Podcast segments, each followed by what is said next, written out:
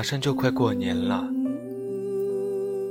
人们无论在天涯海角遥望故里，还是坚守岗位咫尺难归，总期望能够再回家团圆。就算世界再大，也要回家。全家人聚在一起，热热闹闹的吃上一顿叫做“合家欢”的年夜饭。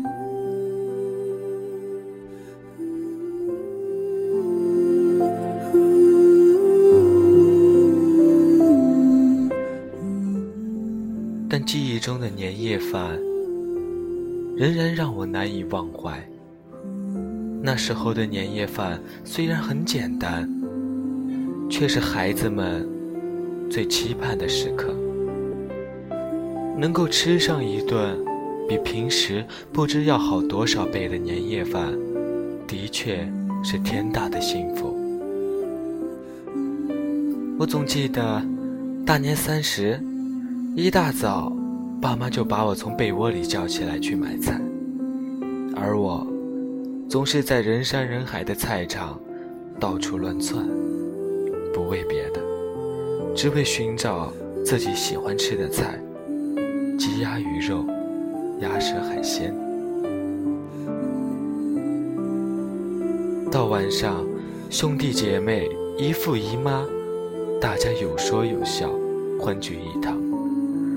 大人们喝着酒，聊着一年的工作，而我们一边忙着放鞭炮，一边忙着吃饭，就差。端着饭碗去放鞭炮了。记得那时候最爱吃的一道菜叫梅菜扣肉，肥而不腻，美不胜收。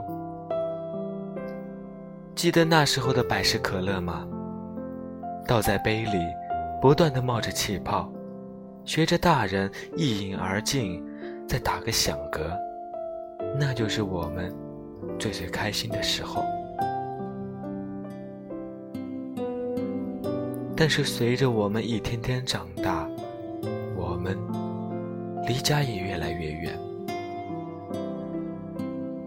已经离开家五年的我，已经很久没有回家，像以往一样吃上那么一顿年夜饭。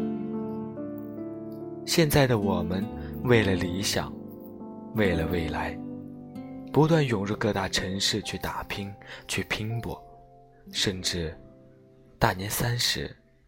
依旧还在工作的岗位上，只能自己吃上一顿饺子，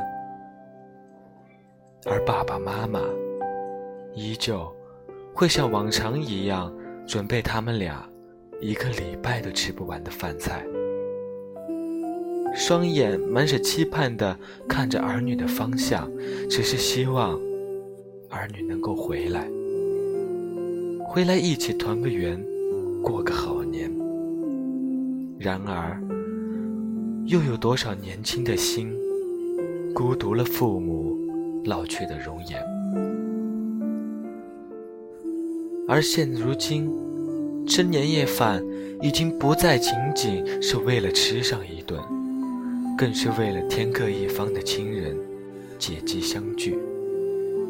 儿女们陪陪父母吃顿团圆饭，尽管年夜饭日渐丰盛。但那已不再是焦点。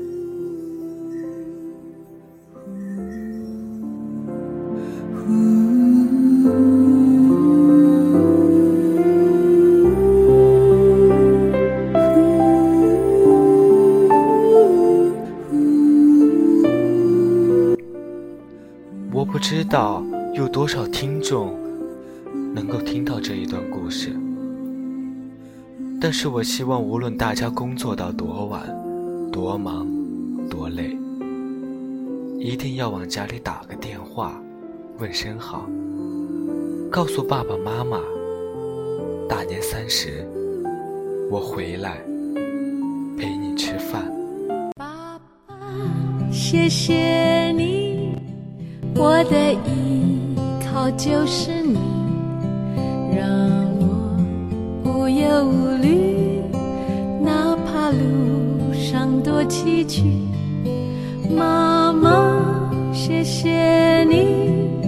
我的希望来自你，叫我追求真理。